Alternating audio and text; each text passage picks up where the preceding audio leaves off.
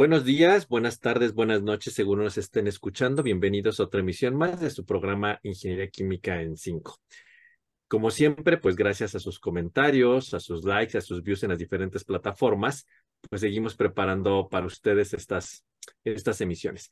Queremos agradecer a diferentes personas que se han acercado a nosotros para comentarnos sobre, pues que de algún modo han descubierto este podcast y les ha agradado. Por ahí eh, hace algunos días hubo un evento donde aquí en Guanajuato, donde varias personas de otras ciudades asistieron. Y, por ejemplo, tuve muy buenos comentarios de algunas personas de la Universidad de Tlaxcala que nos comentaron que, que habían descubierto casualmente este podcast y que ya les gustaba, y también personas de la Universidad Veracruzana que me dijeron que no seguían y que esperaban que siguiéramos preparando muchos más episodios durante mucho más tiempo, porque algunas veces los habían puesto hasta en clase por ahí, alguien no sé quién me dijo, pero que habían puesto algunos pedazos que les habían sido útiles para ilustrar de una forma, pues, introductoria algunos temas de, de las clases que imparten. Entonces agradecemos a las personas de la Universidad Veracruzana y de la Universidad Tlaxcala que nos ven y pues que de algún modo hemos visto que no solamente los usan como tal vez los escuchan cuando van en el coche o en sus ratos libres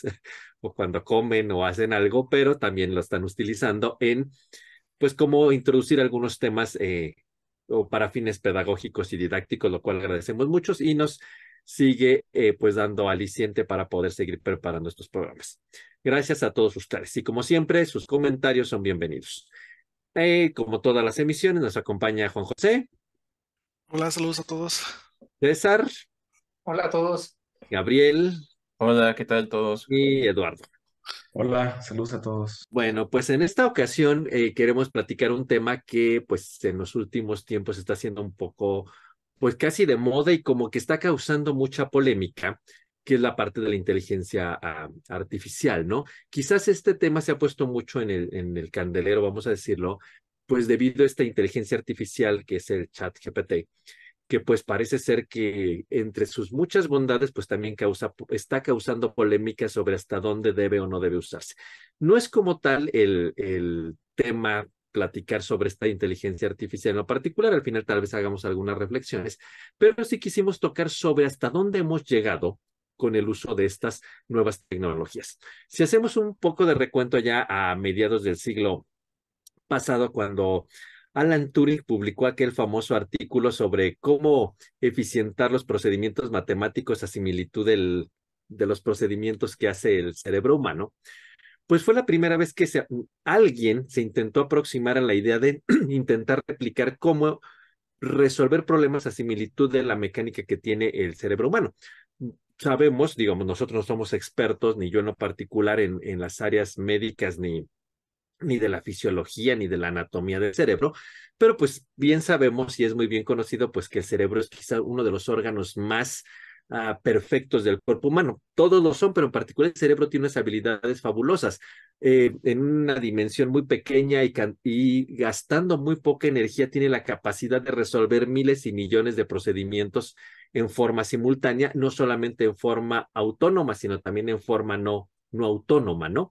Y aparte de su capacidad de resiliencia, pues es flexible, es moldeable en el sentido que pues cuántas veces no nos hemos dado un, como decimos coloquialmente, un tope y pues se puede mover el cerebro y no nos pasa absolutamente nada. Imagínense que hagamos eso con una computadora, a veces nada más la vemos feo y ya se descompone, ¿no? Entonces, y el cerebro nos podemos dar un tope, a veces jugando, por ejemplo, fútbol, un cabezazo con un balón y el cerebro resiste perfectamente y eso no altera su capacidad de hacer procedimientos. Tiene la capacidad, por ejemplo, de con un aprendizaje mínimo en algunas situaciones muy elementales y poder ser capaz de reproducir ese evento para futuras ocasiones, que es mucho de, lo, de la idea detrás de la inteligencia artificial, ¿no? El ejemplo que siempre ponen es cuando somos bebés, pues la primera vez que nos quemamos, pues no tenemos idea de qué va a pasar, pero a partir de ahí basta con que tengamos la sensación cercana en la piel de algo que está cálido y pues no, tenemos mucha precaución para hacerlo, ¿no? De hecho, pues quizás nadie de nosotros planchemos a la antigua usanza, ya esto es muy moderno, pero las planchas antiguas, para pues, la gente le hace así, y pues para evitando ese, ese temor de me voy a quemar, ¿no? Y lo mismo ocurre con el frío y con otras actividades. Entonces el cerebro tiene la capacidad de, con poco un aprendizaje mínimo, es capaz de poder predecir eventos futuros para evitar situaciones peligrosas al cuerpo humano. Y aparte de eso, pues tiene la capacidad de resolver en forma, voy a decirlo de esta forma, simultánea, miles y miles de cálculos y procedimientos, lo que nos permite estar respirando, transforma impulsos eléctricos en impulsos visuales, tiene capacidades difusivas para saber qué difunde y qué no difunde en cuanto a alimentos, componentes tóxicos. Inclusive, digo, esto es algo que, que, lo voy a decir eh, sin ofender de algún modo a nadie, cuando algo nos cae mal el organismo, lo expulsa, vomitamos, porque sabe que está ante un peligro que puede ser tóxico, dañino y tiene procedimientos mecánicos para hacerlo. Y eso no es una actividad que nosotros decidamos hacer o no. El cuerpo la hace en forma autónoma y en una forma mecánica avienta para afuera, literal, cuando sabe que algo está tóxico, cuando algo sabe que le va a caer mal, ¿no? Inclusive nosotros mismos tenemos, de hecho, eso la gente que se dedica como a la psicología neuronal sabe que cuando algo no nos cae bien, lo probamos y como que mm, no, y ya nos seguimos comiendo, es una reacción natural del cuerpo a eso no está bien, algo te va a pasar, o sea, el, cuerpo es muy hábil, ¿no? Entonces, el, cerebro es maravilloso. Y la idea que tuvo Alan Turing de decir, bueno, ¿por qué no podemos utilizar este tipo de procedimientos? Pues fue los primeros indicios de la inteligencia de la inteligencia artificial. Muy brevemente, haciendo una línea del tiempo, pues ocurrió como a mediados del siglo pasado, ¿no? Pero pues esa 10 que tuvo Alan Turing como de el, efecto de dendrita, neurona, axón, y hacerlo como eh, una variable de entrada, una variable de salida y la función matemática que era capaz de convertir esa entrada en esa salida similitud del cerebro. Entonces, pues bueno, en su momento fueron ideas muy interesantes, decir, bueno, entre más neuronas tenga, más entre ellas se conectan y pueden permitir mejor transferir información y ser capaces de aprender a través de funciones de activación que son los modelos matemáticos que asociamos, pero pues obviamente la capacidad de cómputo no existía. Y entonces por ahí, haciendo memoria de una plática que escuché no hace muchas semanas en un evento académico, pues decían que la primera idea de la inteligencia artificial, pues fue la automatización y el control, ¿no? Quizás algo que en forma autónoma tomaba decisiones de esta variable manipulable la muevo o no para alcanzar una, un set point, un punto de referencia, pues es como la primera idea de, de, esta, de esta idea de inteligencia, pero bueno, fue a lo que más dábamos allá por los años 60, 70, ¿no? Ya con el avance de cómputo en los años 80, pues vino como la digitalización, y es la parte menos mecánica, más computacional, pero de la, de la parte del control.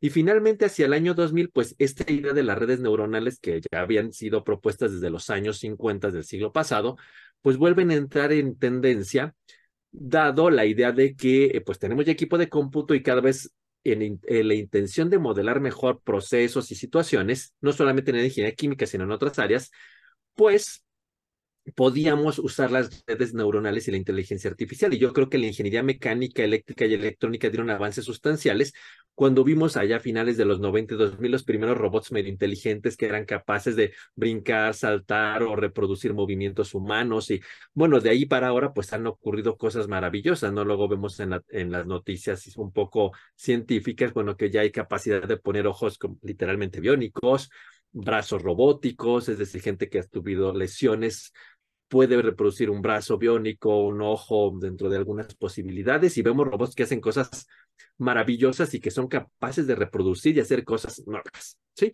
Finalmente, pues la ingeniería química ha sido, no ha sido de las últimas que se ha quedado atrás, pero las ha empezado a aplicar en otro tipo de, de situaciones que parecen casi de cuento, ¿no?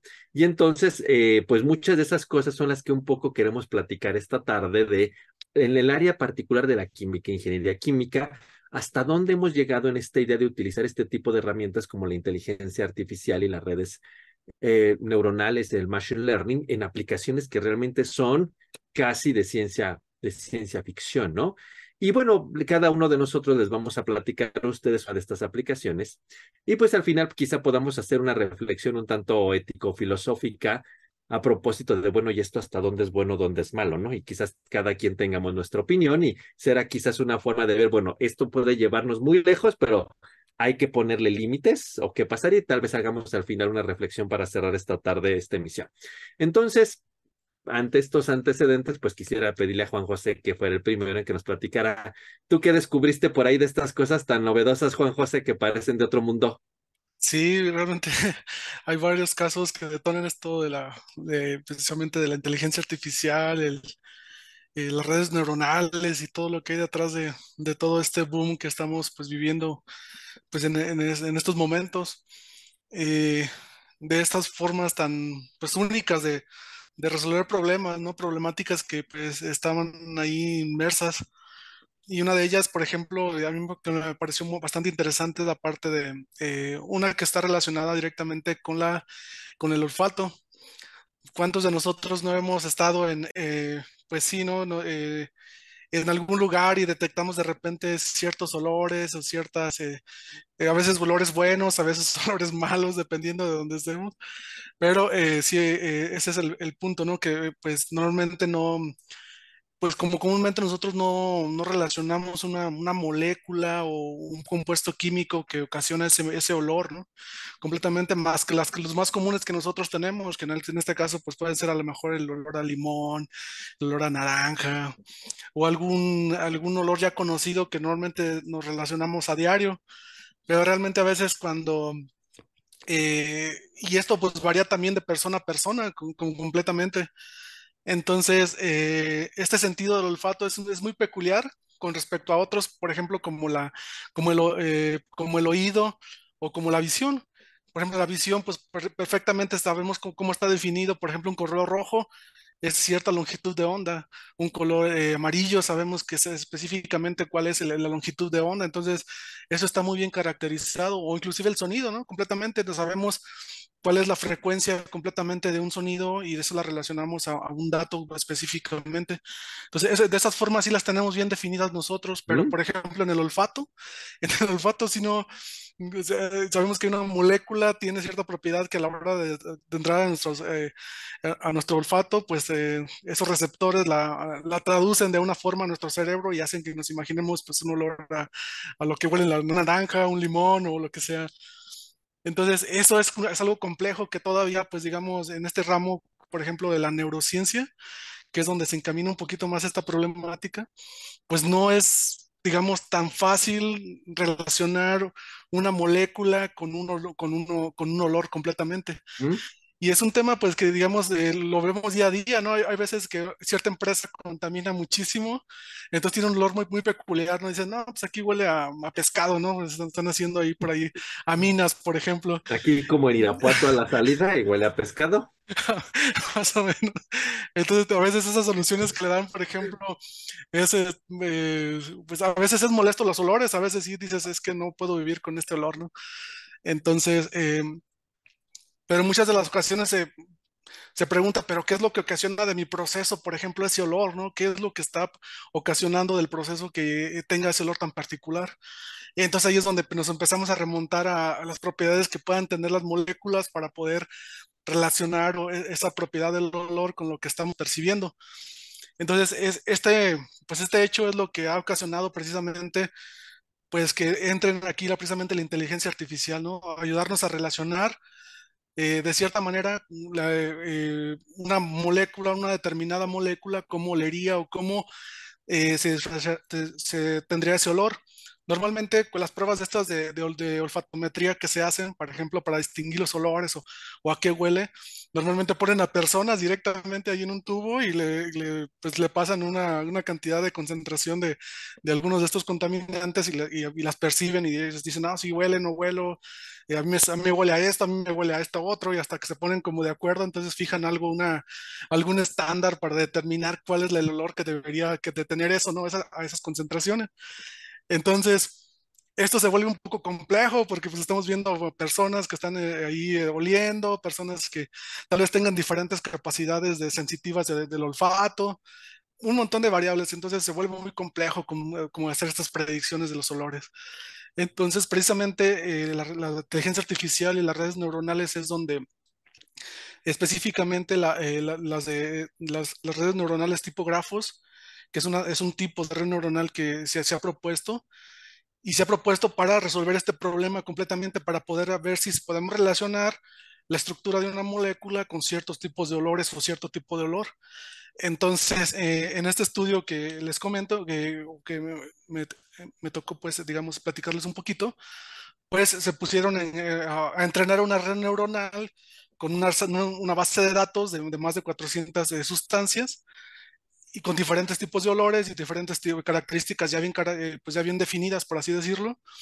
Y con ellas, pues entrenó la red neuronal y ahora, ya después de que se entrenó, pues se le pide a la, red neuronal que prediga ciertos olores y qué molécula podría fue, oler a esa, de esa forma.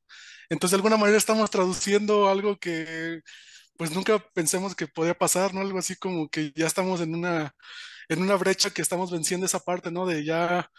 Eh, mucho de lo que dicen es que, pues, por ejemplo, podemos ver, podemos escuchar, pero los sabores o los olores, esas cosas no se pueden transmitir a través de, la, de la, pues, del video como tal, ¿no? Entonces creo que esta parte a lo mejor en un futuro pueda servir para que una maquinita o algo pueda eh, generar un olor específico, ya con diferentes moléculas puede ser, y, pueda eh, relacionar esa, esa característica. A lo mejor olores muy básicos, pero pues te pueda, eh, te pueda hacer sentir esa sensación, ¿no? Entonces, es muy interesante lo que hacen las redes neuronales, o sea, se pusieron a entrenar esta parte y resultó que, eh, y de hecho la compararon precisamente con una serie de personas para que determinaran el, tipo de olor y la red neuronal funcionó mucho mejor que las propias personas. Entonces, es un avance, pues digamos, eh, que no se pensaba, o sea, imagínense esa forma de traducir ya unos olores. Ahora, introducido a otros sentidos ya como tal. Ya no serán tan descabelladas esas series que vemos en Netflix de que te puedes este, meter en una cosa, realidad virtual y cosas de ese estilo y empezar a sentir, empezar a, percibir como si estuvieras en realidad en, la, eh, en, el mundo real, no en el mundo orgánico, ¿no? Por así decirlo. Entonces, esta es una aplicación bastante, pues, eh, eh, yo que quería a conocer esta parte de la aplicación de las redes neuronales y cómo es, eh, esta forma tan peculiar de poder llegar a, a estos niveles que jamás pues, pudimos eh, o pensábamos que podíamos llegar a este avance tan significativo, que es pues una, algo tan cotidiano como un, un olfato, ¿no? El olor que, que, se puede descargar. A lo mejor esto después ya podremos hasta descargar tipos de olores, así de quiero un olor tal y te lo pueda descargar la... Ay, parece que, parece que estoy viendo, estoy viendo Black Mirror, Juan José. Eh, ahorita lo que estaba pensando es, digo, lo que en su momento tal vez fue el MP3, ¿no? O sea, el, hecho de, empaquetar música, codificarla de alguna otra manera para reproducir en otro lado. O sea, digo, aquí lo interesante sería saber, si ¿podría existir un formato de ese estilo, ¿no? O sea, el formato BX, pues, para codificar el sabor a limón agrio, qué sé yo, a, a tierra mojada o gasolina, ¿no? Que luego es que nos gusta oler la gasolina. o, es como la, impresión también, o sea, la, impresión fue como también algo de lo, como imprimir un color en una, en una hoja también, o sea, tenés que tener ciertas longitudes de onda, o sea, saber qué específicamente es eso.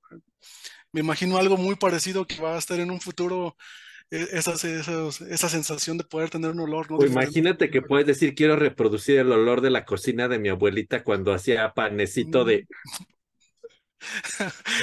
digo, eso es, como, digo, me sentí como en Black Mirror, ¿no? Pero podría ser. Quiero el olor de cocina de mi abuelita, ¿no? De huevito en la mañana de domingo con frío, así bien raro, ¿no? Sí, exactamente, pero ya llevándolo, por ejemplo, a una aplicación en el área en la que estamos, pues sirve mucho. Muchas veces eh, eh, eh, hemos enfrentado problemas, por ejemplo, en la industria, donde precisamente algunas empaquetadoras, por ejemplo, que tienen pollos o alguna cosa de esas, suele oler mucho a cierto, pues, eh, cierta característica de eso, ¿no? Entonces yo creo que con esto a lo mejor se puede mitigar o, reducir las cantidades de ese tipo de sustancia, específicamente la sustancia que puede estar ocasionando ese olor y mejorar el proceso, ya no ser un proceso que sea tan, tan, este, tan, tan contaminante eh, en términos de olor, por así decirlo, esa es una cosa bastante interesante que puede mejorar los procesos en un futuro, creo, pienso como una nariz de seguridad, digamos. Exacto, es o algo así. Suena loco, pero sí. para no utilizar a los perritos, ¿no? Ah, o algo así. De hecho, yo estaba pensando en una aplicación en los aeropuertos, ¿no? Oh, sí. Que podría ser mucho más eficiente revisando maletas para ver. Sí, pues ahí está. Hay que tener nomás, eh, nada más este mente de tiburón, yo creo que para poderlo aplicar. y ya con eso, ¿verdad? Alguien pueda sacarle beneficio. Yo estaba pensando justo en la, en la industria de curtidora, ¿no? Podría tener mucha aplicación por el olor, pues, que, que, que emite, pues, o también pues que puedas empaquetar el olor de una persona, no se volvería eh, no Sí. sé, de un artista muy famoso y órale, vente, vente, vente. Puede ser, ¿no? Pues ya, ya ves que luego venden así que, que este es el, el- el- un escupitajo de Paul McCartney, vale ¿no? Exacto. Ahora ya te van a vender el aroma de Pues. Bueno. Pues, O peor aún, podrías tener, digo, va a ser ya bien perverso, a ver yo, una experiencia virtual sexual completa con todo y olor. puede ser Yo lo, también. yo, yo lo había pensado en el cine, doctor, pero también Por eso podría dije yo voy a ser más perverso.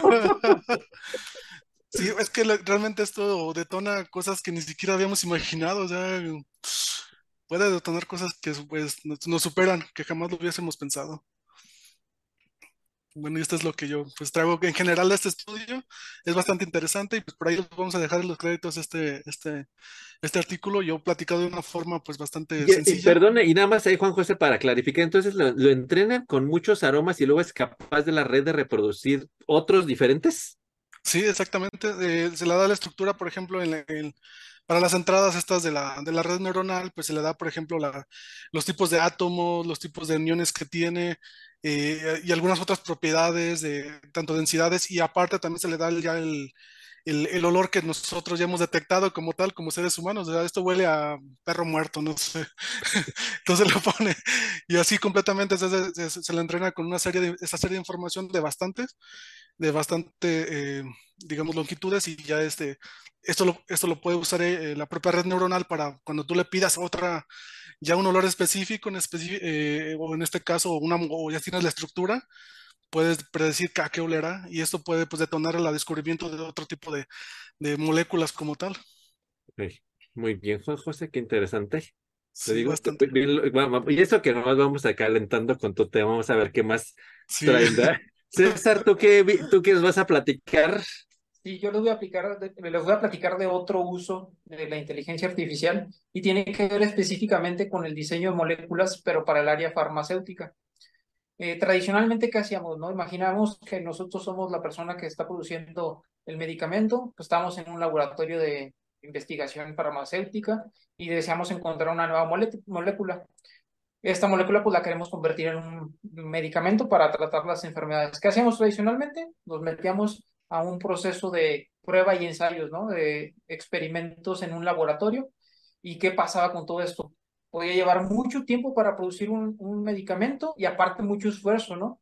De hecho, lo vivimos con la pandemia, ¿no? Mucho de esto de que cuánto tiempo se iba a producir la vacuna, pues decían de que 10 años, otros decían que más tiempo, pero aquí viene donde viene el uso específico de la inteligencia artificial y del aprendizaje automático. Eh, ¿qué, nos, ¿Qué ventaja nos brinda esto? Pues que nos brinda la agilidad de mejorar el proceso como tal y hacer un poquito más eh, rápido. ¿Qué pasa con esta inteligencia artificial y este aprendizaje automático? Pues pueden ser como asistentes o herramientas que nosotros podemos eh, utilizar para analizar grandes cantidades de datos, ¿no? Nosotros ya sabemos y tenemos conocimiento que existen múltiples moléculas y patrones que podemos utilizar para la industria farmacéutica, ¿no?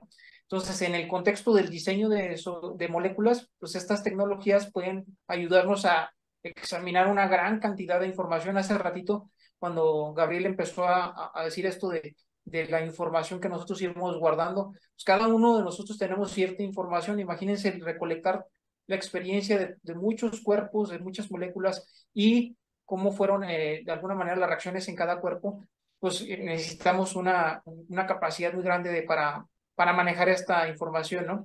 Entonces, estas, estas tecnologías nos pueden ayudar a, a, a, manejar esta información sobre las moléculas que ya existen y también crear nuevas moléculas para que puedan interactuar con el cuerpo humano, ¿no?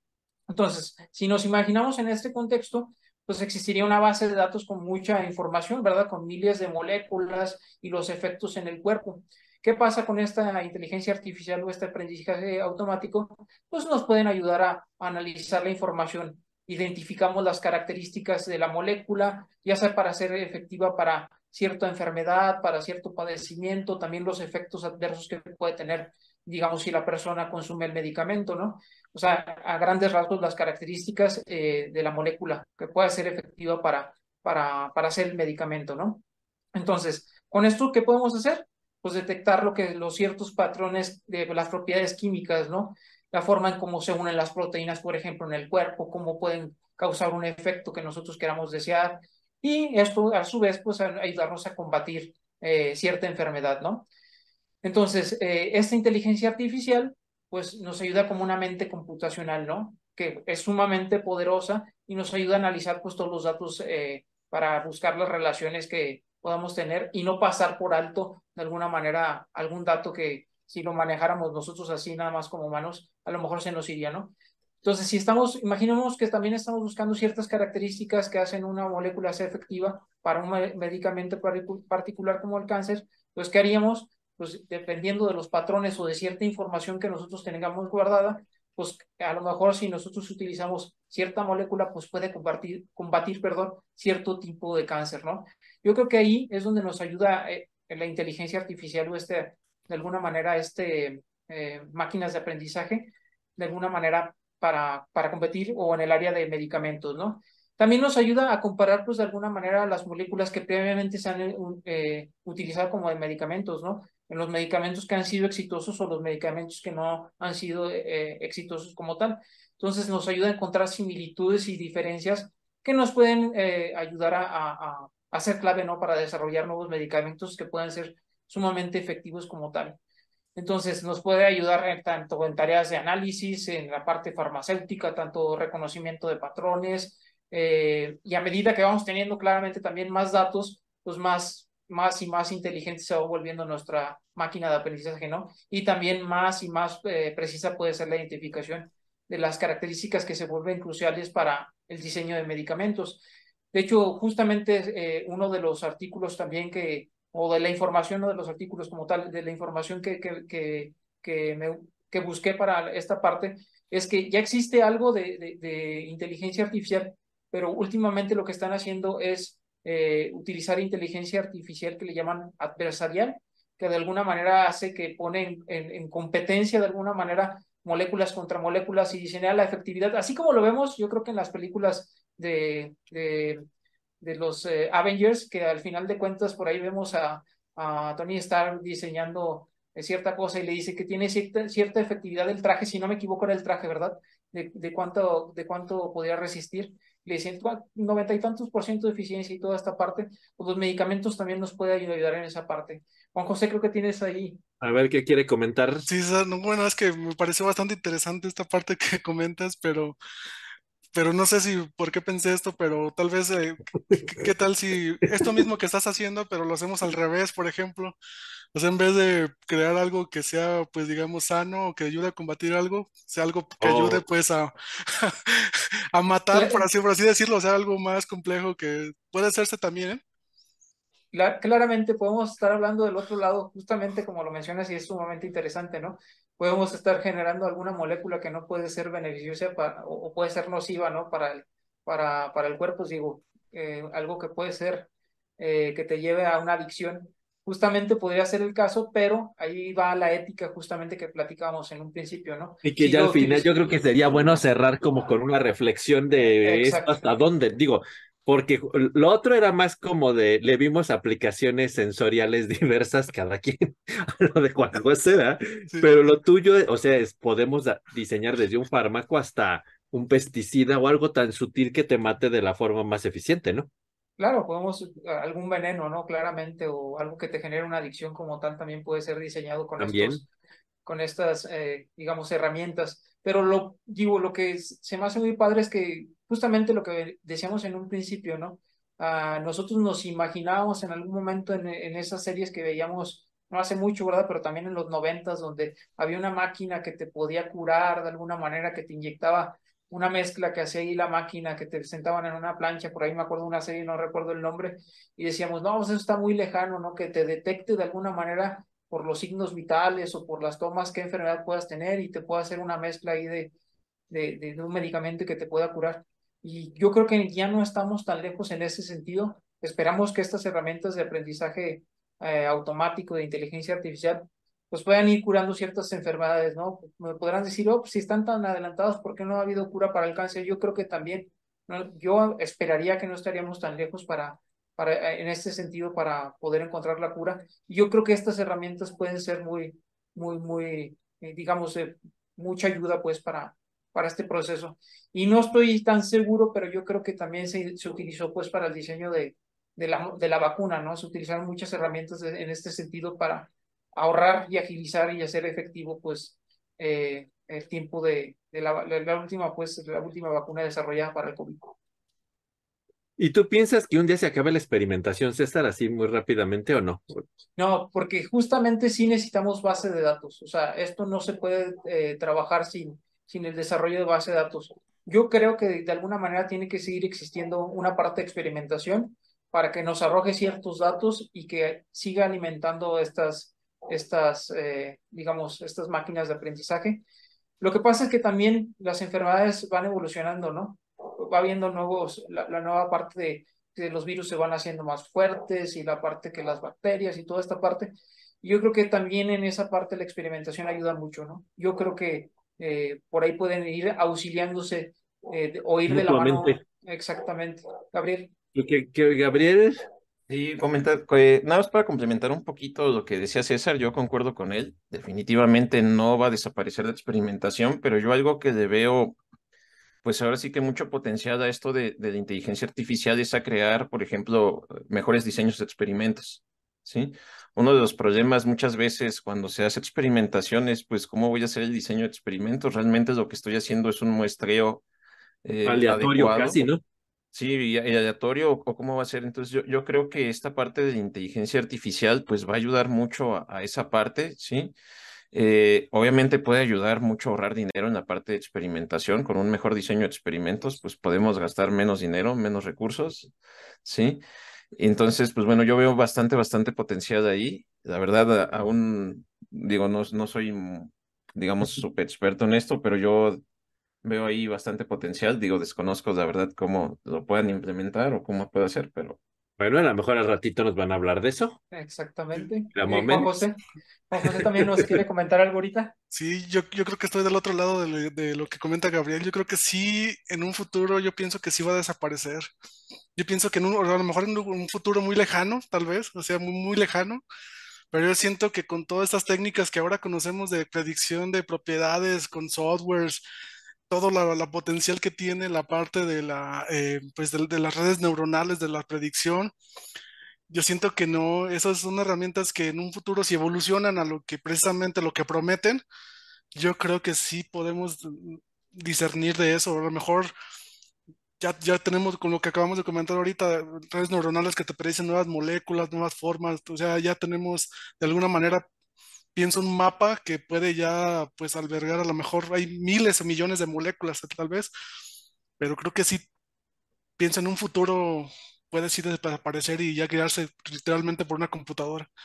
Yo, yo, yo lo que opino... Pero en algún, perdón, pero en algún momento se tendrá que producir, Juan José, hay que hacer el ah, experimento. Comprobarlo, pues. O el experimento puntual a lo mejor y ya. Sí. Pero yo creo que justamente hay que ser, con temas de salud hay que seguir ciertos protocolos, ¿no? Sí. Yo creo que eso es... Eso no, no creo que, yo creo no cambia tan radicalmente, ¿no? Sí, yo por eso creo que la experimentación no va a dejar de existir, pero el tiempo te dará la razón, a lo mejor en unos mil años, Juan José, ya va.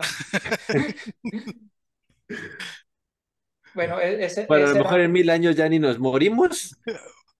¿Pasa con la de Black Mirror, doctor? Como Black Mirror. Puede ser.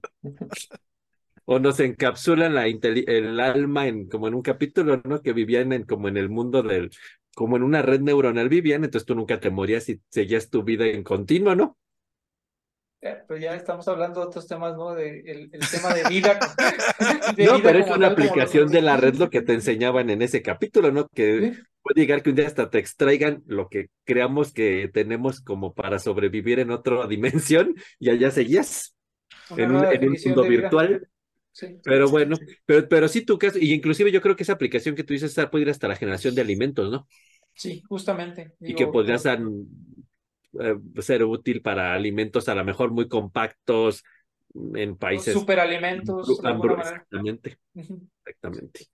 Pues ya, entonces ya llevamos entre el olor y los alimentos, ya tenemos resuelta la vida casi, ¿no? Y la salud. Con la neuronal y la salud. Gabriel, ¿tú qué viste? Eh, pues yo estoy investigando un poquito sobre eh, la aplicación de redes neuronales en control de plagas, ¿sí?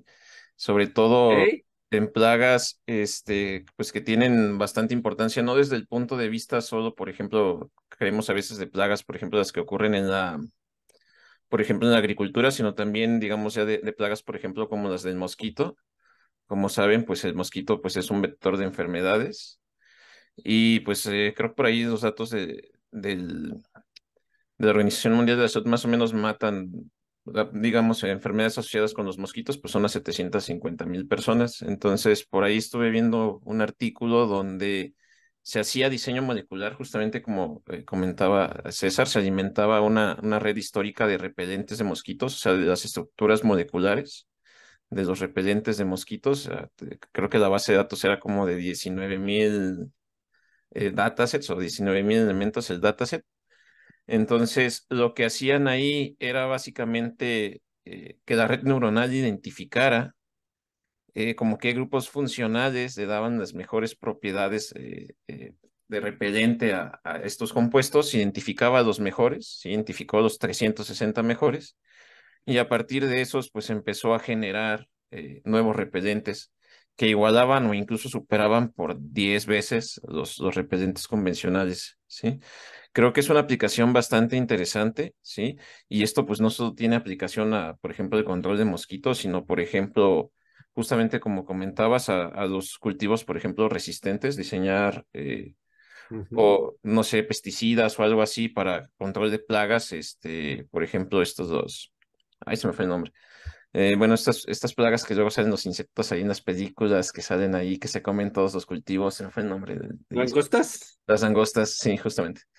Entonces, eh, creo que es bastante interesante eh, y es una aplicación bastante interesante, por ejemplo, de, la ingeniería química. Eh, bueno, creo que no lo hemos mencionado, pero tradicionalmente creemos que ingeniero químico nada más está ahí en los tubos, en los fierros y demás, pero pues el diseño molecular es algo que ha estado trabajando mucho los ingenieros químicos actualmente. Por ahí Cristos Maravillas ha estado trabajando mucho en este tipo de, de diseños moleculares. La verdad desconozco si sí con inteligencia artificial, pero por lo menos con la parte de optimización sí que estaban trabajando. Entonces, por ahí veo bastante, bastante potencial en este, en este diseño molecular. Obviamente, pues como comentaba Juan José, diseñar moléculas también para bien, pues tiene su lado malo. Podemos diseñar también. Bueno, este es un lado malo, ¿no? Porque nomás le das un espectro más amplio y te echas. sí, sí, sí. la plaga y lo que siga, ¿no? Justamente. Sí, entonces ahí, ahí hay que tener, pues bastante. Ahora sí que. Ética, ¿no? Ética. Sí, me recordó un capítulo Simpson, ¿no? Que llevan una especie para matar a otra, para matar a otra y termina siendo un caos. Yo también creo que el lado malo también, que lo platicaremos al final, pues es que si es diez veces más poderoso esto, pues ahí también la cadena alimenticia como, como que va a estar ahí tambaleándose. No sabemos cuáles son los e-, efectos adversos. Sí, porque a lo mejor dices mato toda esta plaga, pero a lo mejor era benéfica en algún punto específico del ecosistema por X circunstancia, ¿no? Ajá. Sí, justamente. Y yo creo que eso es algo en lo que tenemos que tener bastante cuidado cuando utilizamos en general no solo la inteligencia artificial, sino cualquier nueva tecnología, pues los efectos adversos que pudiera haber. Ya ocurrió anteriormente, por ejemplo, con la, bomba atómica, que la detonaron sin saber los efectos de la radioactividad. Entonces, digo, a propósito del cine actual. A propósito del cine, sí, justamente iba a decir. Entonces, este, lo mismo puede ocurrir con la, con inteligencia artificial. O sea, está muy bien aplicar estos repelentes o estas sustancias, pero no podemos saber también los, los efectos que puede traer sobre la, pues ahora sí, sobre la cadena alimenticia o sobre, no sé, alguna, algún otro daño al ecosistema. Sí, porque aquí lo importante que, que vi es nada más analizan la, la parte de repelente, pero pues a lo mejor es 10 veces más, pero a lo mejor se queda en la tierra y es tóxico, entonces ahí habrá que ver ciertas cosas que también habría que considerar ahí en nuestra, en nuestra red, red neuronal. Pues yo creo que esa crítica, no sé si han visto la última temporada de Black Mirror del capítulo 1, no sé si alguien ya la ha visto, de, digo así, no viene mucho al caso, pero el problema es nosotros ahora somos adictos pues al streaming, ¿no? Netflix, así, Netflix patrocínanos, así, Netflix, Amazon, este, y entonces, ¿qué pasa? Firmamos el contrato de, bueno, pues voy a, ya sí pago y ya no, y lo mismo hacen los actores que participan en esas plataformas, y entonces el problema es, pues muchos de los efectos se hacen con inteligencia artificial, ¿no? Entonces, a lo mejor si yo como actor cedo mi imagen a la plataforma, pues luego la pueden utilizar, ¿no? Porque yo no, si no me fijo bien qué cedo, pues cedo mi imagen integral, ¿no? Y ahora con una inteligencia artificial me puede decir, ¿tú quieres hacer esta película? Ah, no quiero, ah, no, pero tú me cediste tu imagen, yo te la reproduzco con inteligencia artificial y bueno, más o menos hacia allá va la idea, que era lo de la huelga de Hollywood de hace unas semanas, pero este, este capítulo es más extremo porque lo que dice es, cuando yo firmo, a lo mejor estoy cediendo mi intimidad a la plataforma como usuario. Y entonces, ¿qué pasaría que un día la serie que yo estoy, estoy viendo es la serie de mi vida. O sea, ¿qué pasaría? Pues yo cedí a la plataforma sin querer mi intimidad por ser usuario de la plataforma. ¿Y qué pasa si el capítulo que estoy viendo en realidad es lo que me está pasando a mí en mi vida diaria y la gente se está divirtiendo con lo que me pasa en el día a día? Y entonces yo como reclamo, no, pues es que usted cedió sus derechos y la inteligencia artificial está prediciendo lo que usted hace. Entonces, un poco el conflicto es ya no sabes si lo que tú vives es lo que es tu realidad o lo que la inteligencia artificial está prediciendo. Y entonces eh, llega un momento tal en que van y destruyen la computadora así en una desesperación, digo, no, no hago spoiler, pero lo que pasa, la moraleja es, a lo mejor destruyendo la computadora estás destruyendo tu propia vida, porque en realidad era inverso, la inteligencia artificial ya estaba prediciendo, digo, es como un caso extremo, ¿no? Lo que te pasaba, y ¿por qué? Porque aprendió de tu vida diaria y ya lo que tú pasaba en tu vida era inverso, era la inteligencia artificial la que te estaba dando el camino y no al revés. Entonces, digamos, pues son como esa, pero digamos, es como muy imaginativo, pero es la idea de hasta dónde puede llegar la peligrosidad de esto, ¿no? Sí, Juan José.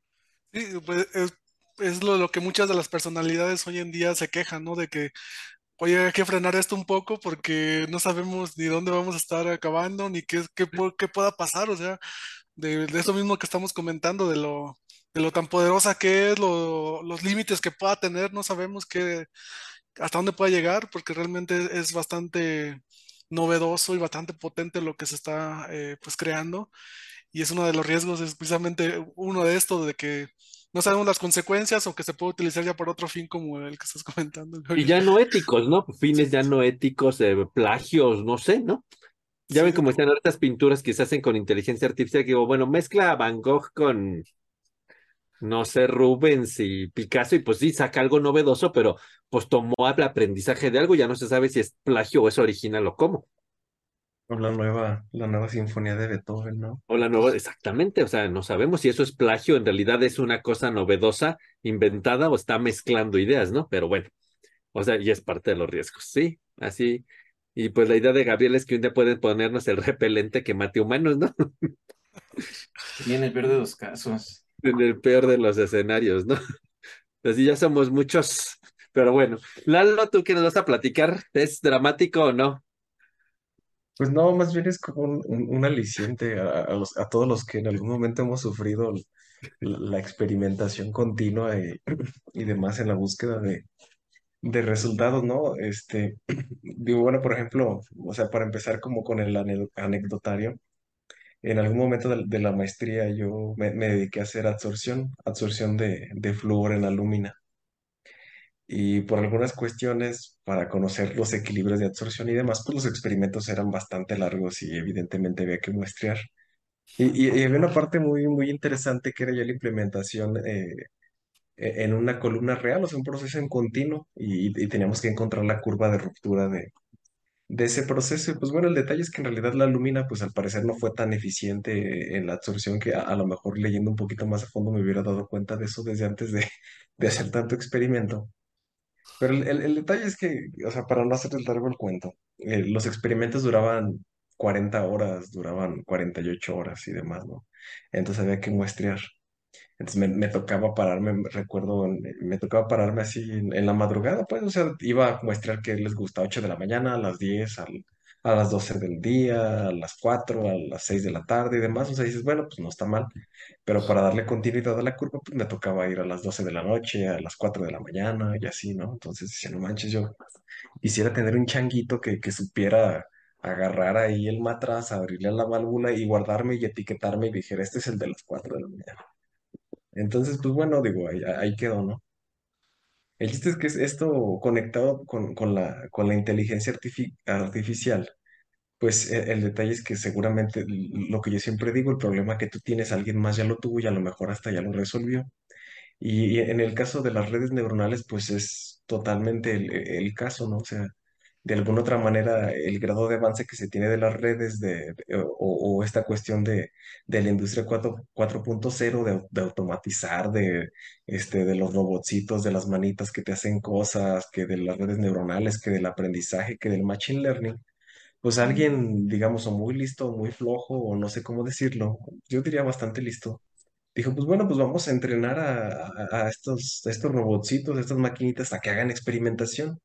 Entonces, si tú tienes que pararte a, tomar muestras, si tú tienes que hacer miles de experimentos y no sé, tal vez estás indispuesto, pues bueno, mira, programa aquí este, este robotcito para que tome muestras o para que haga las diluciones o para que haga las mezclas. Por supuesto, el mundo de la experimentación es grandísimo, pero pues en realidad ya, ya no vas a tener que juntar ahí a los 20 estudiantes de verano o vas a tener que andar atrás de- o hacerlo tú, por supuesto este, pues ya, programas aquí el robotcito y le dices, ¿sabes qué? Tómame muestra cada 20 minutos, tómame muestra cada dos horas, qué sé yo, o sabes qué, ajustame el pH aquí, o sabes que, este, eh, no sé, go- gotea tal, eh, o sea, el chiste, la, intención es aplicar este conocimiento de las redes neuronales en la experimentación en algo que, que, que que los, los que los realizaron llamaron plataformas de aceleración de materiales. Y, y justamente este es el principio, ¿no? O sea, automatizar la, la experimentación. O sea, algo que desde el punto de vista humano puede ser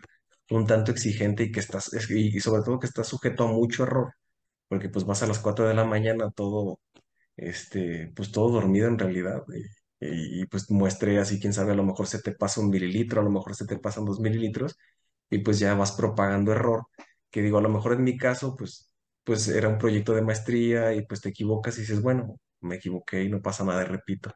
Pero si a lo mejor en un medicamento o en algo más serio, pues, pues, pues ahí, ahí sí está complicado, ¿no? Sí, Gabriel, creo que por ahí levantaste la Ah, mano. ¿Qué sí, vas no, a nada decir? más, este, ahorita que comentabas eso, justamente que cuando comentabas lo de, pues que la inteligencia artificial te ajustara el pH, te registrara y demás, pues eso es prácticamente un problema de control, sí, bueno, aplicado a un experimento, pero desde el punto de vista, pues es un problema de control, o sea, la, la inteligencia artificial pues va a tener que monitorear cada dos horas el muestreo, bueno, yo que trabajo un poquito con, con control predictivo, pues es más o menos lo que hace, hace un muestreo cada cierto tiempo y pues ya registra y ajusta lo que tenga que ajustar. Entonces se me hace bastante interesante porque es una aplicación que de hecho a lo mejor estamos muy familiarizados, pero no hemos visto como que, digamos, ahí en la parte de, de experimentación. Nada más quería comentar eso, Dado. Sí, no, no, tienes razón, Gabriel. O sea, que, aquí el detalle es que luego muchas actividades son este, demandantes en el sentido del tiempo, ¿no? O sea, por ejemplo, sobre todo con los microorganismos. O sea, sabes que hay que alimentar el cultivo, o sabes que hay que esterilizar el cultivo, o sabes que hay que hacer esto y, hay que hacerlo con cuidado y ya esterilizaste mal y pues ya se te murieron los microorganismos. Y dices, bueno, pues ya se murieron pobrecitos. Pero pues el detalle no es que pues pobrecitos, sino que pues que son caros, ¿no? O sea, a- a economizar esa parte. Este, sí, Juan José, No tiene su estás, audio. estás, Perdón, estás sí, muteado. sí, gracias. Sí, yo creo que eh, concuerdo con esto de precisamente de la, la experimentación y de todo esto. Pues a quién no le gustaría precisamente acelerar, como dices tú, lo- los, exper- la experimentación, ¿no? Completamente.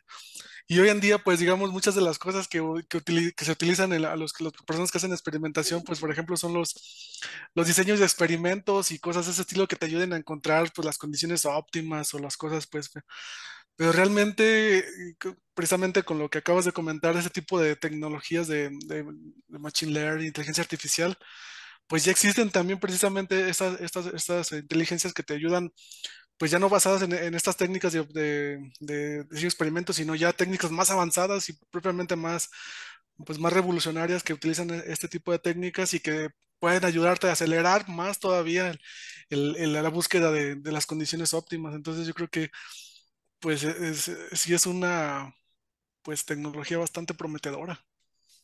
Sí, sí, sí, tienes razón. Y, y- y digo, o sea, también a lo mejor ahorita yo estoy hablando, a, digamos, a lo tonto y va a decir alguien que, que está muy limitado en recursos, tanto materiales y, económicos y demás. Va a decir, pues sí, o sea, tampoco no se trata de hacer experimentos a destajo y pues ahí déjalos trabajando en la noche y ya regresas y ya está resuelta la cura contra el cáncer.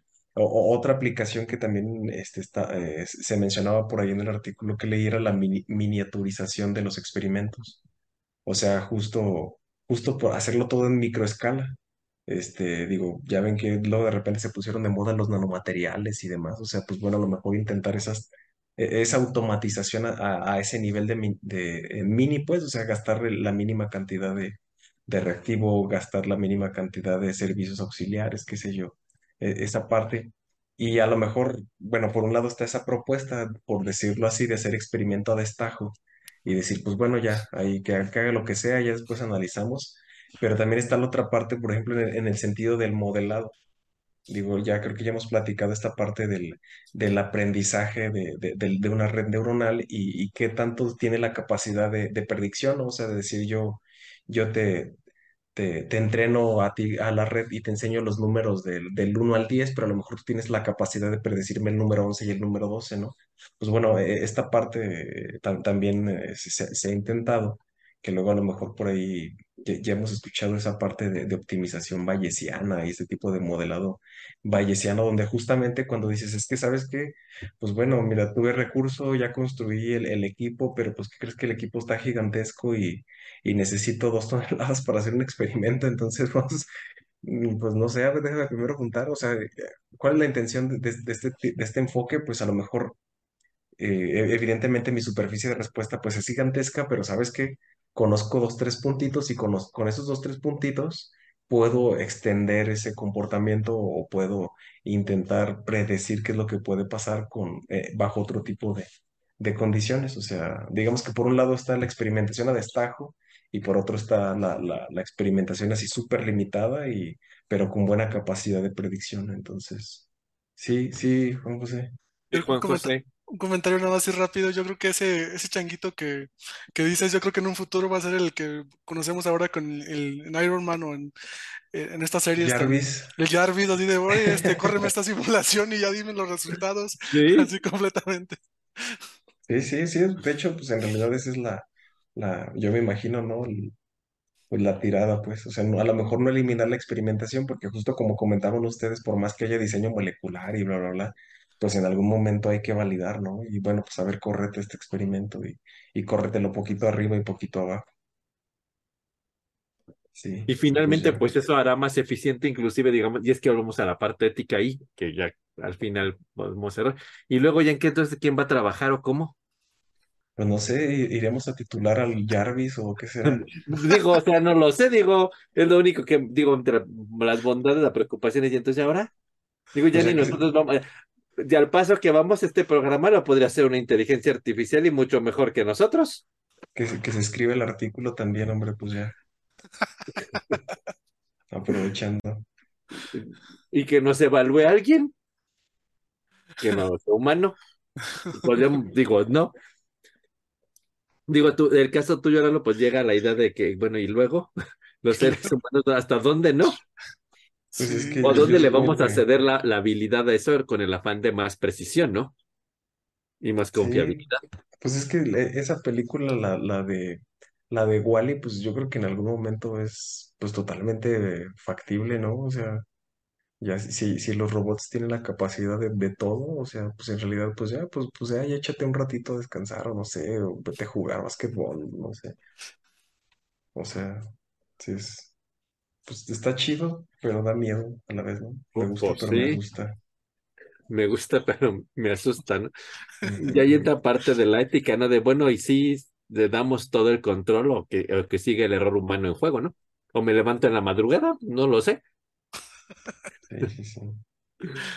Pero bueno, ahí está otra parte eh, muy interesante que podría ser mucho más eficiente, más optimizar recursos, pero pues allí en la parte humana ya se va perdiendo, ¿no? O sea, ya quien titulamos, pues sí le va a hacer toda la computadora, ¿no? sí. O ya para que estudiamos un posgrado, ¿no? Pero bueno. Y yo creo que a propósito de, esto- que nos comenta Lalo, la, la aplicación que yo les quiero platicar, pues va a la idea de, bueno, un día el sistema de salud, pues también puede desaparecer, ¿no? ¿Por qué? La idea de traer eso es como una aplicación más allá de lo que nos platicó Juan José con este olfato, vamos a decir, em, digital o no sé cómo llamarlo, ¿no? O sea, ¿qué es lo que ocurre? Todos nosotros cuando nos enfermamos de algo, generamos eh, un olor, ¿sí? De algo que nosotros no alcanzamos a percibir a nivel, eh, pues digamos, de la capacidad olfativa sensorial que tenemos los seres humanos. No sé, digo, en el caso de la luz, pues entiendo en el espectro, no, no vemos esa zona, en este caso en el espectro de olor, no lo, no lo podríamos percibir y además en partes muy pequeñitas, ¿no? Entonces, si yo estoy enfermo de gripa, pues genero cierto, mi cuerpo genera ciertos componentes como producto de la enfermedad por la presencia de los microorganismos, etcétera, ¿no? Y de hecho, yo voy a decir esto que a lo mejor a, veces han dicho, ah, es que voy a visitar a alguien que está enfermo y dicen, ay, como que huele enfermo. No sé si alguna vez han, han oído ese comentario, ay, huele enfermo, no, pero. Y en el fondo hay algo de eso, ¿no? O sea, hay una esencia, algo que naturalmente cuando estamos enfermos de algo despedimos, se forman componentes. Y es entendible, hay reacciones químicas en nuestro cuerpo que están sucediendo cuando estamos enfermos que son diferentes a cuando estamos sanos, que también hay reacciones químicas que ocurren. Y entonces, ¿qué es lo que pasa? Pues se ha detectado, por ejemplo, que los, el cáncer en sus diferentes variantes, no sé, eh, el Alzheimer, el Parkinson, o sea, enfermedades degenerativas, incluida, por ejemplo, enfermedades de transmisión sexual, eh, hasta una gripa muy coloquial, pues genera cierto tipo de, de, de, componentes, vamos a llamarlo así, ¿no?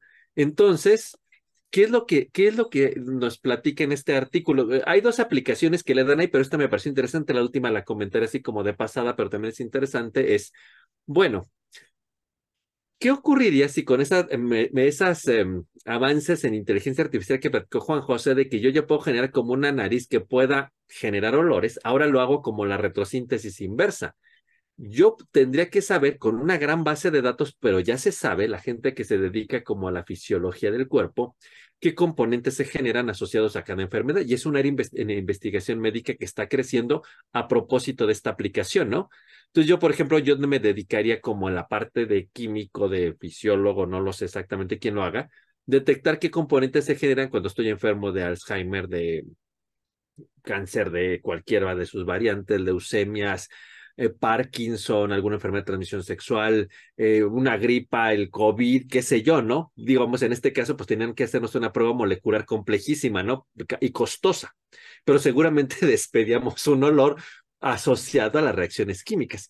Entonces, lo que hace esta inteligencia artificial es que ya le ha encargado algunas bases de datos para algunas enfermedades, sobre todo algunos tipos de cáncer, pero ahí hay otro problema, conforme el cáncer va avanzando, por ejemplo, en el caso que ilustran, la concentración de estos componentes varían desde partes, desde millonésimas de parte por millón hasta partes por millón.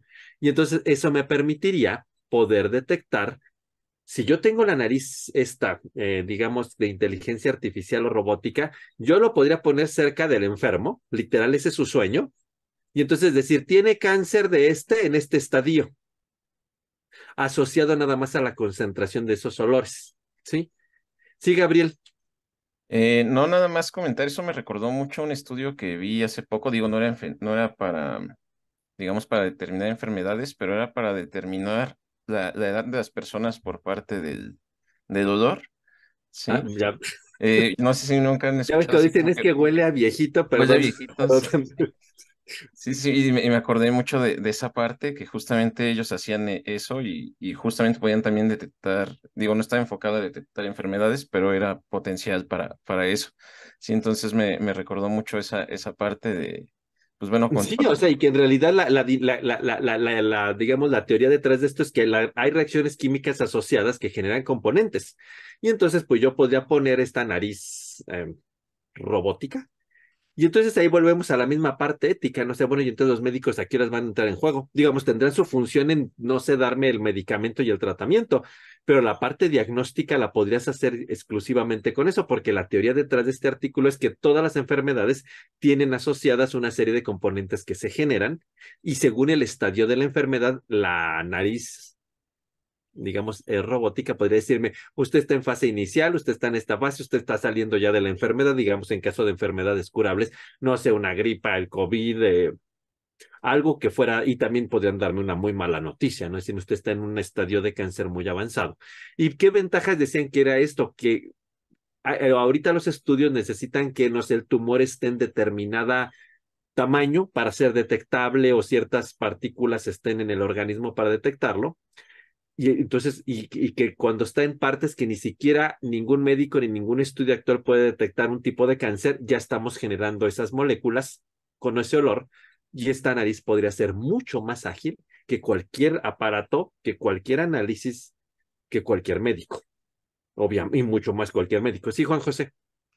Sí, e, eso que comentas, Gabriel, me suena mucho a algo que unos colegas ahí donde, en CETEC donde trabajo precisamente hacen, pero ellos lo hacen a nivel experimental, ahora, ahora es que se van a quedar sin chamba en un momento, pensando en que pueden predecir, pero precisamente pero ellos lo hacen para, por ejemplo, para, para tomates o, Ah, o, legumbres precisamente. Ya me ganaste una de las otras aplicaciones más, más ordinarias de esa nariz robótica.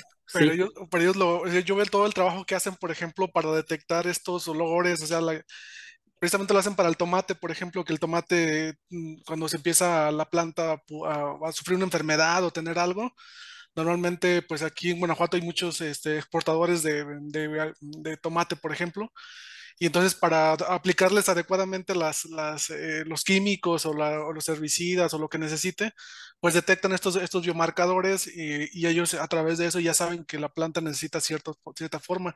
Pero esto lo hacen a nivel experimental, estamos hablando de que van, recolectan, meten al cromatógrafo, hacen serie de experimentos para... No, y acá pues tú nomás pasarías la nariz así ya, tal, y justamente lo que tú decías, o sea, ¿qué aplicaciones tiene aparte estas de, la industria médica en control de calidad en, el área de food?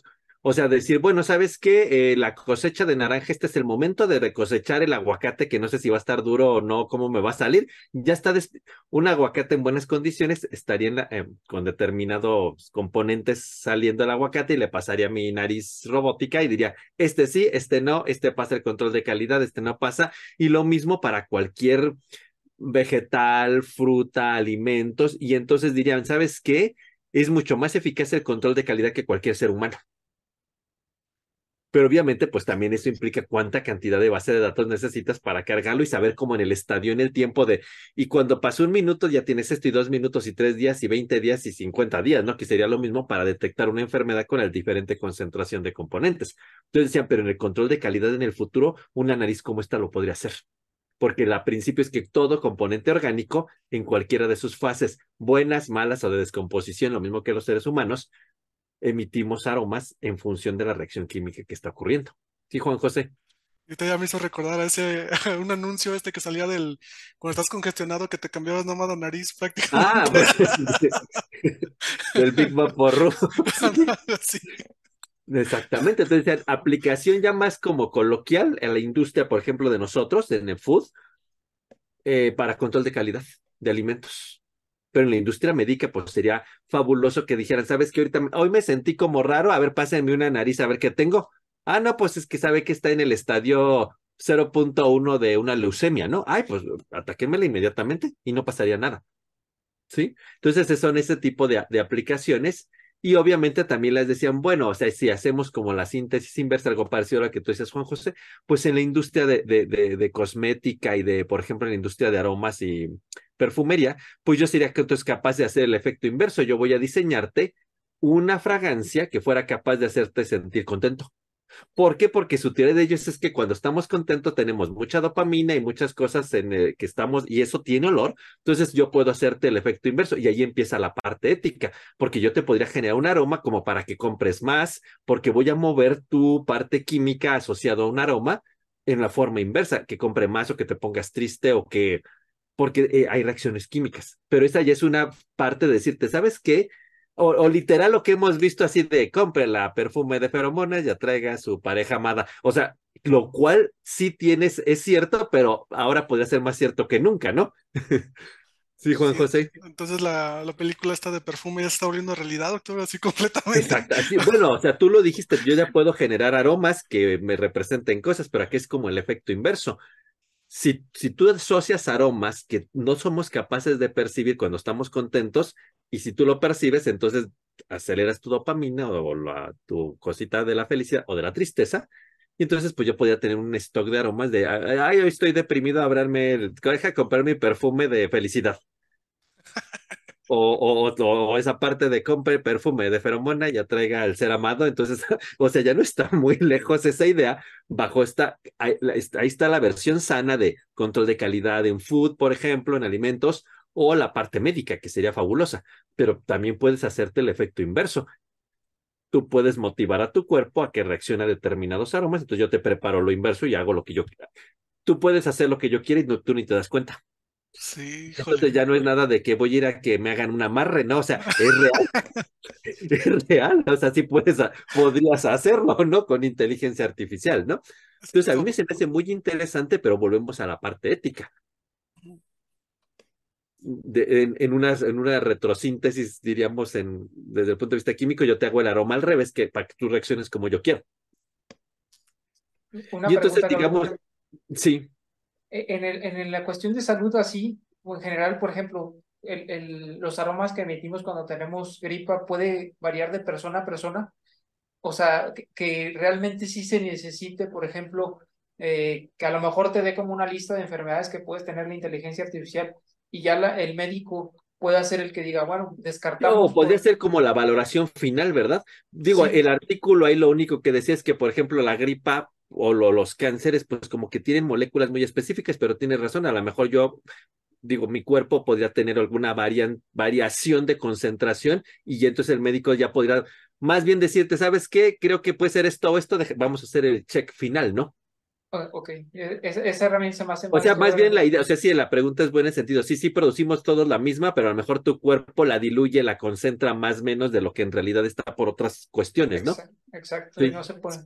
Sí, sí, lo que yo he sabido, por ejemplo, de eso que hacen mis colegas es, o sea, como por ejemplo, pues varias matas de, de, de tomate tienen, pues obviamente son diferentes. Y justamente pasa lo que comentas, o sea, cómo distinguir entre todas, ¿no? O sea, pero sí. ahí, ahí, lo que hace precisamente es que sí se produce una, muy, pues una sustancia muy peculiar de para cada uno de los casos. Y esa es precisamente la que detectas y esa es precisamente la que sí te indica que Pero, pero bueno, en, en, una planta pues hay menos, voy a decirlo, digo, soy ignorante, me pueden criticar a lo que diga. En los seres humanos son muchísimos más, ¿no? Y podría haber más variante de, a poder detectar el, como el aroma, el componente súper específico a una enfermedad, no podrían salir muchos. Sí, pero y ahí es a lo que dices, a lo mejor ya habría la variante, ¿no? Entonces, a mí se me hace súper interesante la aplicación pensando en control de calidad, ¿no? Que lo podrías hacer así, con una, imagínate así como los fruteros en el mercado de abastos, ¿no? O sea, ta, ta, ta, ta, ta, sí, déjeme el camión, no lléveselo, nomás me está dando. O lo que hacen aquí en mi ciudad, ¿no? Que te venden la canasta de fresas y arriba bien bonitas y abajo todas podridas, ¿no? Y no puedes mover las fresas para ver qué hay abajo, no te pasas tu nariz y dices, ay, no manches, o sea, ya la dejo está podrida, adiós, ¿no? Sí. Harías control de tu nariz, no, no, las de abajo están podridas, ahí, ¿no? Entonces, pues sí podría ser eso, ¿no? Y digo, y podría ser hasta otras cosas, ¿no? No sé. O sea, hasta en casa, ¿no? llega... ¿mande? Hasta en casa, ¿no? Digo, si tienes algún alimento que está descompuesto. O esas veces ya ven que dicen el queso tiene fecha de caducidad tal y uno lo anda tirando y a lo mejor todavía tiene una vida útil, no te pasa nada, ¿no? Podría ser, ¿no? Sí como cuestiones en la casa o en la, el súper que ves cosas bien brillosas y el aguacate ya te lo abres y a todo negro, no sé, así como podría ocurrir. Pero a mí la que me parece, esa es como una muy práctica y la otra es como la parte de la salud, ¿no? Sí. O sea, para enfermedades y la parte negativa es, bueno, entonces ahora yo te genero aromas que te, que te, que te pues, generen lo que yo quiera que tú hagas, literal, ¿no? Así como aroma para trabajar más. Cosas así. Bueno, entonces, para ir finalizando, chicos, a ver, me gustaría que cada uno dijera como un en un par de ideas, este, ¿qué, ¿qué, ustedes pondrían como límites éticos o cuál sería lo que ustedes dirían? Yo no se debe traspasar hasta aquí. César, ¿tú qué dirías? Es una pregunta bien difícil, ¿no? Porque me quedo pensando, pues, tal cual como el fuego, ¿no? Bien utilizado, pues puede ser una herramienta muy poderosa, pero pues también puedes incendiar algo y causar un desastre.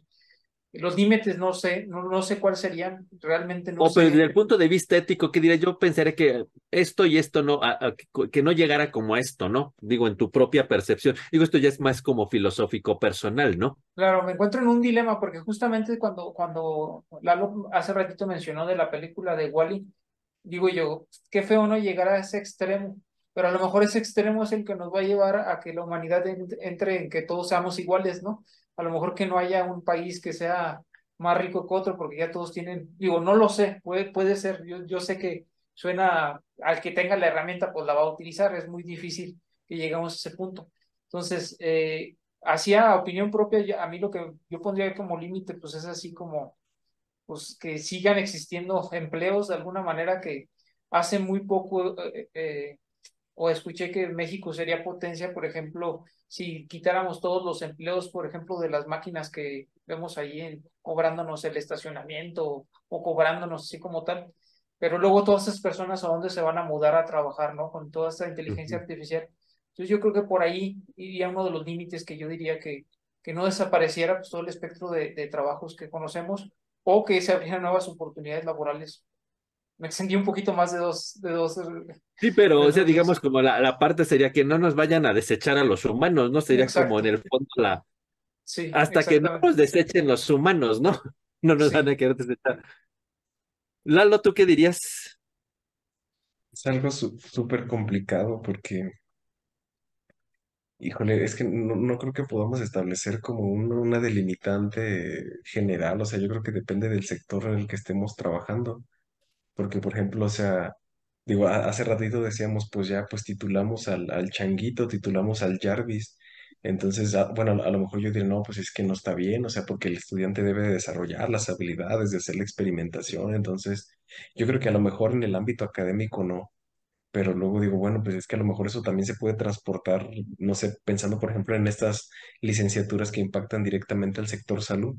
O sea, el hecho de que puedas utilizar las 24 horas, los 7 días a la semana para hacer experimentación, pues seguramente será el reflejo de que algún medicamento o, algún tratamiento, qué sé yo, pues salga súper rápido y, y ahora sí que por mi eh, egoísmo y por mi este, no sé, algo, o sea, por, por ideas raras, pues que pueda tener uno, dices, no, es que el, el, estudiante tiene que saberlo, sí, pero ahorita sabes que el trabajo del estudiante va a desembocar en, en, en la cura contra, este, no sé, algún tipo de cáncer de X parte del cuerpo, ¿no?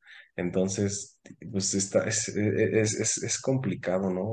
O, el hecho de decir, bueno, es que en realidad a lo mejor ya no va a ser doctor en, en ciencias biológicas, sino pues ya mejor vamos a ser los doctorantes en, en modelado y en machine learning o qué sé yo, ¿no? O sea, a lo mejor cambiar la orientación del conocimiento.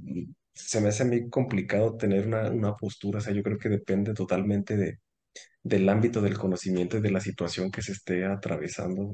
Digo, no, no quiere decir que el fin justifique los medios, pero eh, es complicado establecer una, una postura ética.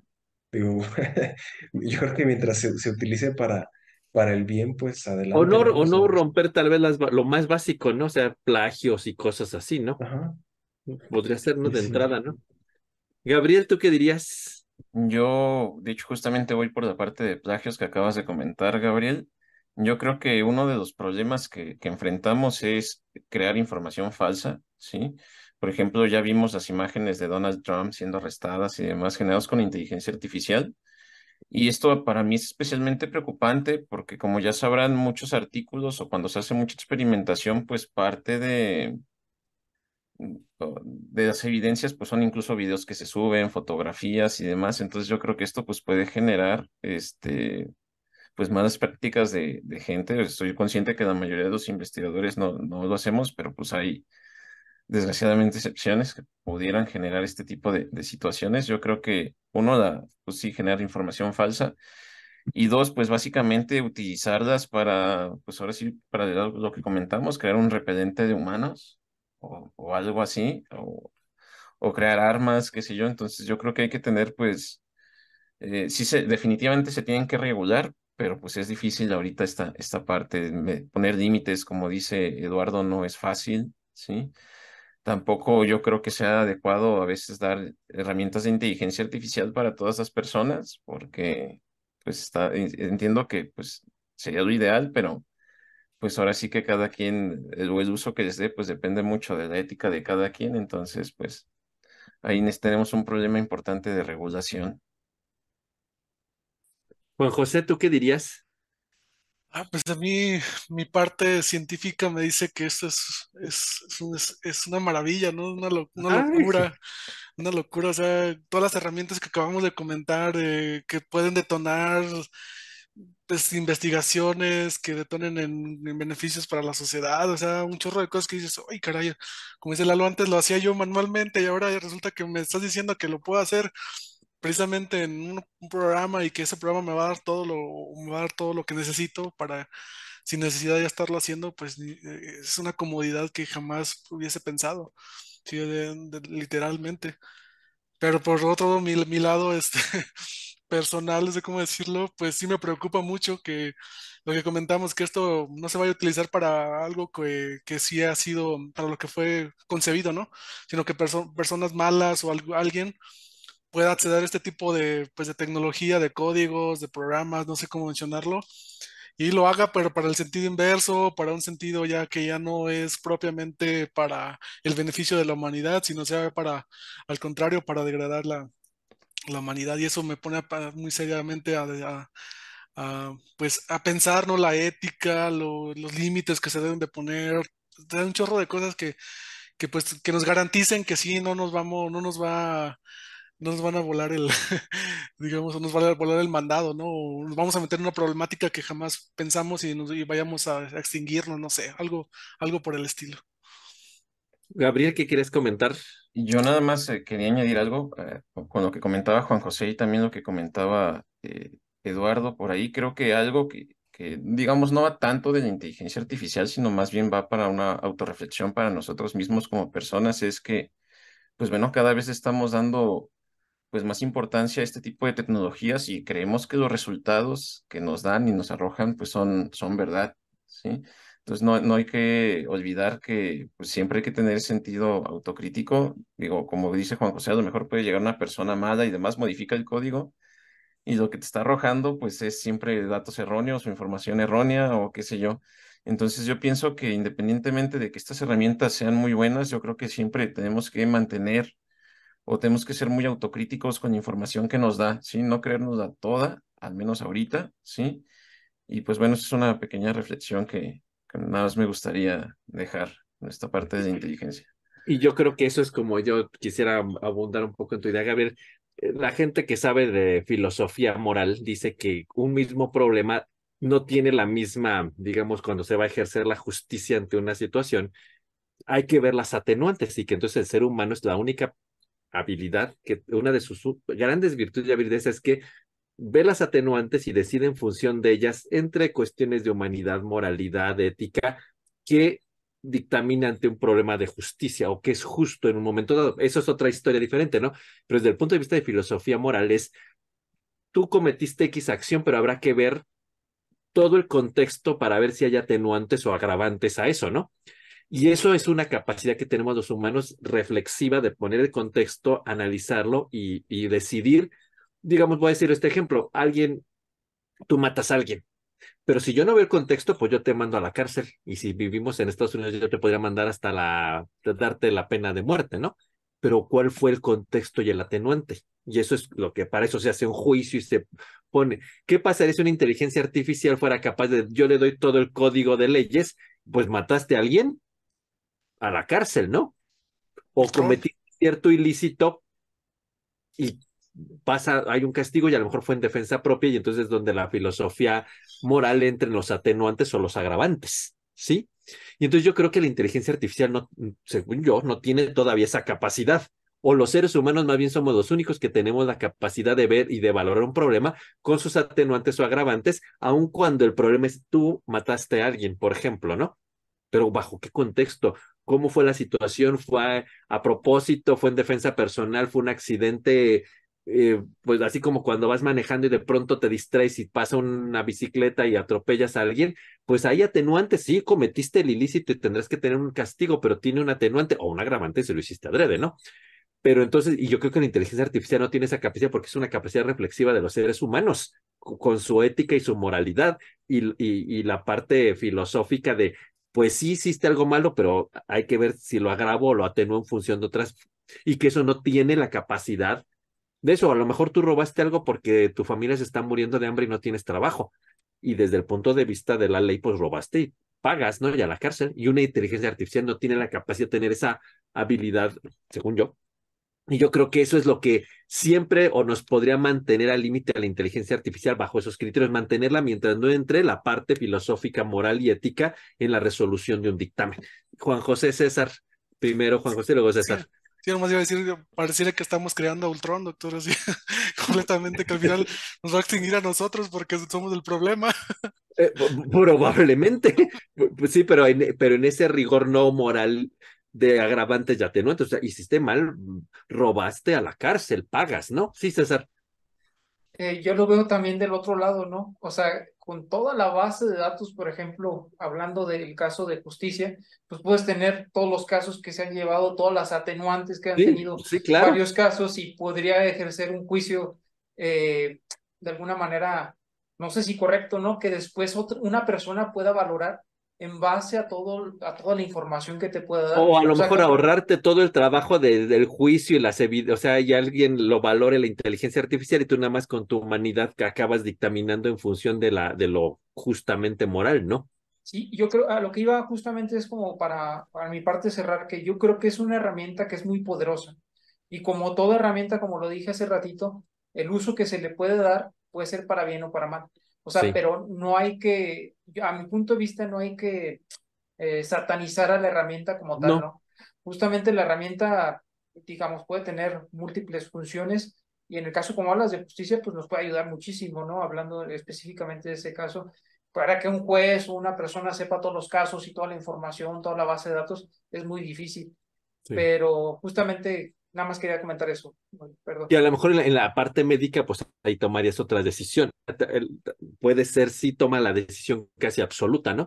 Pero en esas cuestiones ya más donde está la parte moral del asunto, de un asunto legal o no sé, o no, o sea, creo que el ser humano es el único que tiene la capacidad. A lo mejor todavía estoy muy humanista y filosófico y en realidad la inteligencia artificial me sobrepasa en eso, ¿no? Puede ser. Hasta puede ser más ética que yo mismo, ¿no? no lo sé. Es, es un tema yo, de... Sí, Juan José. Pues que si, si, lo pensamos un poquito, doctor, así, pues ya hemos estado abordando hasta cierto punto nosotros metiéndole objetivos a nuestros procesos de la equidad social y, y, ¿Sí? y hacia allá vamos, tal vez pensando en eso precisamente, capturar esta, esta esencia humana. No sé si algún día lo podamos lograr, pero pues ahí Pero está. que finalmente es bajo tu enfoque y en un contexto donde tú vives, que a lo mejor, como lo dijeron los colegas que nos visitaron la semana pasada, de otros países, pues dijeron, pues sí, la equidad social sí, pero bajo mi idea, porque yo vivo en Estados Unidos y en Inglaterra, pero a lo mejor esa equidad social no es la misma en Curazao, no lo sé. Sí. Y ahí es donde empieza otra parte del para ti qué es, ¿no? En realidad yo creo que es un tema bien interesante, eh, muy polémico y, bueno, y si nos metemos estas cuestiones del chat eh, GPT y el plagio y que ya no haga nada, pues nomás describan y dictele que podríamos platicar en otra ocasión de eso, pues hay mucha más polémica, ¿no? A mí me gustaría terminar con, con una frase de, de Stephen Hawking que hace algunos años dijo, que dice que el éxito en la creación de la inteligencia artificial, pues es el evento o puede llegar a ser el evento más grande y trascendente en la historia de la humanidad pero desafortunadamente también puede ser el último evento a menos que aprendamos a evitar los riesgos, dado que la inteligencia artificial puede, puede crecer en su conocimiento a una velocidad que no lo hace la evolución biológica con el ser humano. Entonces, finalmente, la inteligencia artificial puede crear y acabar siendo dominados, eh, como lo hemos visto en N mil películas, ¿no? Por las máquinas y los robots. Matrix puede ser el mejor ejemplo de algo de esto, ¿no?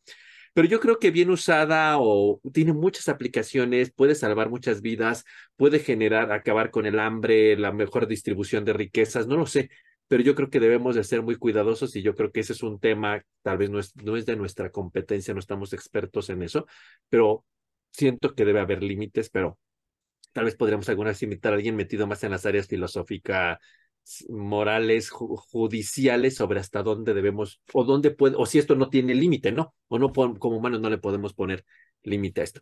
Muchas gracias, de verdad creo que fue un tema bien interesante. Lo habíamos planificado más serio y creo que salió más espontáneo de lo que esperamos, pero eso estuvo eso habla de lo interesante de, de este tema uh, y ojalá que le guste a toda nuestra audiencia.